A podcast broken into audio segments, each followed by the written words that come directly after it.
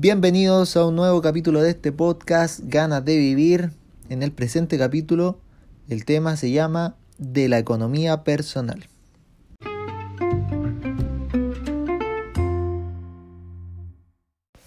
¿Qué materia educa dentro de los colegios respecto a la economía personal? Ninguna, ¿cierto? Dentro de la universidad tampoco. ¿Qué sucede?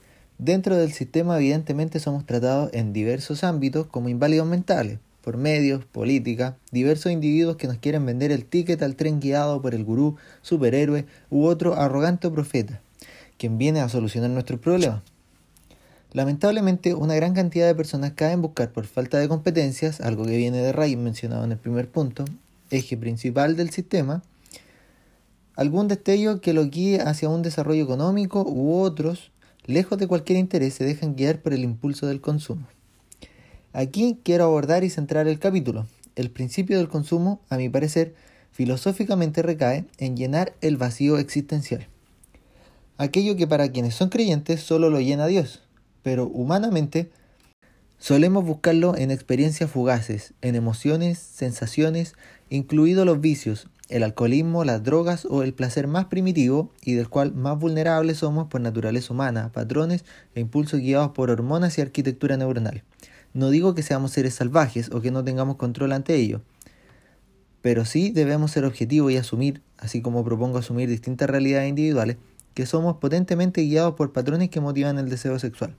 Tal como nombramos la naturaleza del estatus, tal como el mercado nos ofrece un plus en el cual ascendemos en escala de jerarquía social y cómo a través de ello nuestra seguridad aumenta y nuestra propia mirada nos eleva nuestra autoevaluación. Nos amamos y nos odiamos, nos encontramos aburridos dentro del fin individual, dejamos volar la imaginación y perdemos el norte debido a este vacío existencial, motivado por diversas vivencias, y en ello queremos ir más allá. Necesitamos algo que potencie nuestra voluntad, queremos dejar el cuerpo y sentir una retribución inmediata y satisfactoria que nos dé placer y nos haga sentir que todo lo realizado valía la pena. Pero lo que sucede es que ese lapso de la retribución, como ya lo mencioné, es fugaz, es inmediatamente permeable por otro nuevo sentimiento que aflora ya obtenido el fin primero. Pero retomemos el centro del capítulo, la economía individual, el consumo, y agreguemos a ello cómo se relacionan con nuestro impulso de autotrascendencia. Aquí asoma una pregunta eterna y existencial de cuál es nuestra motivación, propósito de vida, ¿Daremos vuelta en este círculo de vida de nacer, estudiar, trabajar, formar familia? ¿O queremos trascender profundamente en un legado al mundo? ¿O de manera familiar, entregando la herramienta y formando a nuestros hijos? Sin profundizar en este tema, quiero dejarlo presente, ya que el consumo apaga la motivación de llenar el fin existencial y dejar algo de magnitud en esta vida. El consumo nos impulsa a entregar nuestro tiempo y trabajo por placeres materiales banales, un gran auto, un reloj de oro, un celular fuera de nuestro alcance. Y no digo que esto sea malo, es básicamente natural. Todos lo hacemos. Tampoco se puede negar que los bienes materiales sí nos otorgan satisfacción, comodidad o felicidad.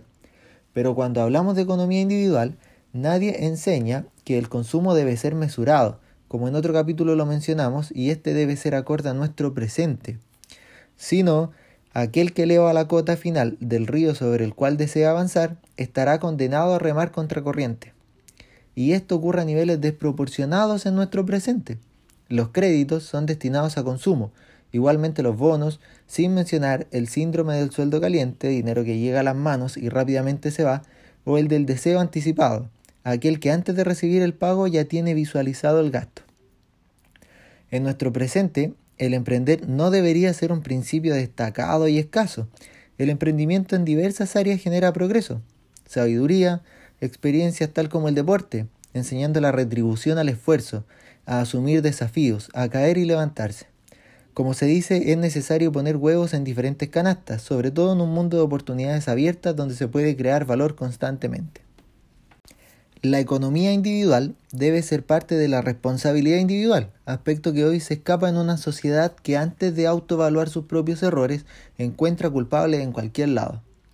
El problema de esto, seguiremos siendo máquinas que deben remar contracorriente, perdiendo el fin propio, perdiendo nuestro valor, tiempo y capacidades, dando una vuelta más sin satisfacer nuestro impulso de autotrascendencia, viviendo constantemente satisfaciendo aquel vacío con placeres que se escapan inmediatamente pudiendo ser estos, cuando se abre la ventana, destructivos como los vicios, pudiendo ser un retroceso de nuestro progreso o aún más siendo un camino sin fin donde caemos en aquel vacío que constantemente queremos llenar.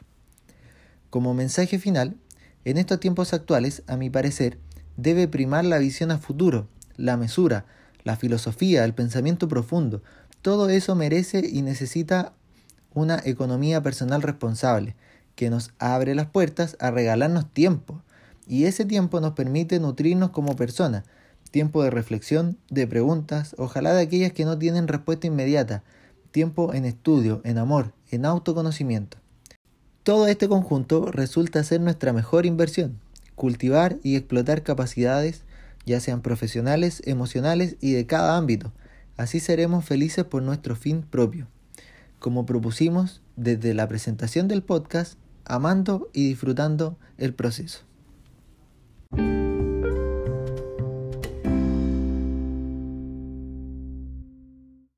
agradecer a nuestro auspiciador Oulet Rastras. Lo pueden buscar en Instagram tal cual Oulet Rastras. Tienen una infinidad de artículos, ropa, tecnología, todo importado de prestigiosas marcas a precio de outlet. Envíos a todo Chile, gran calidad, gran servicio.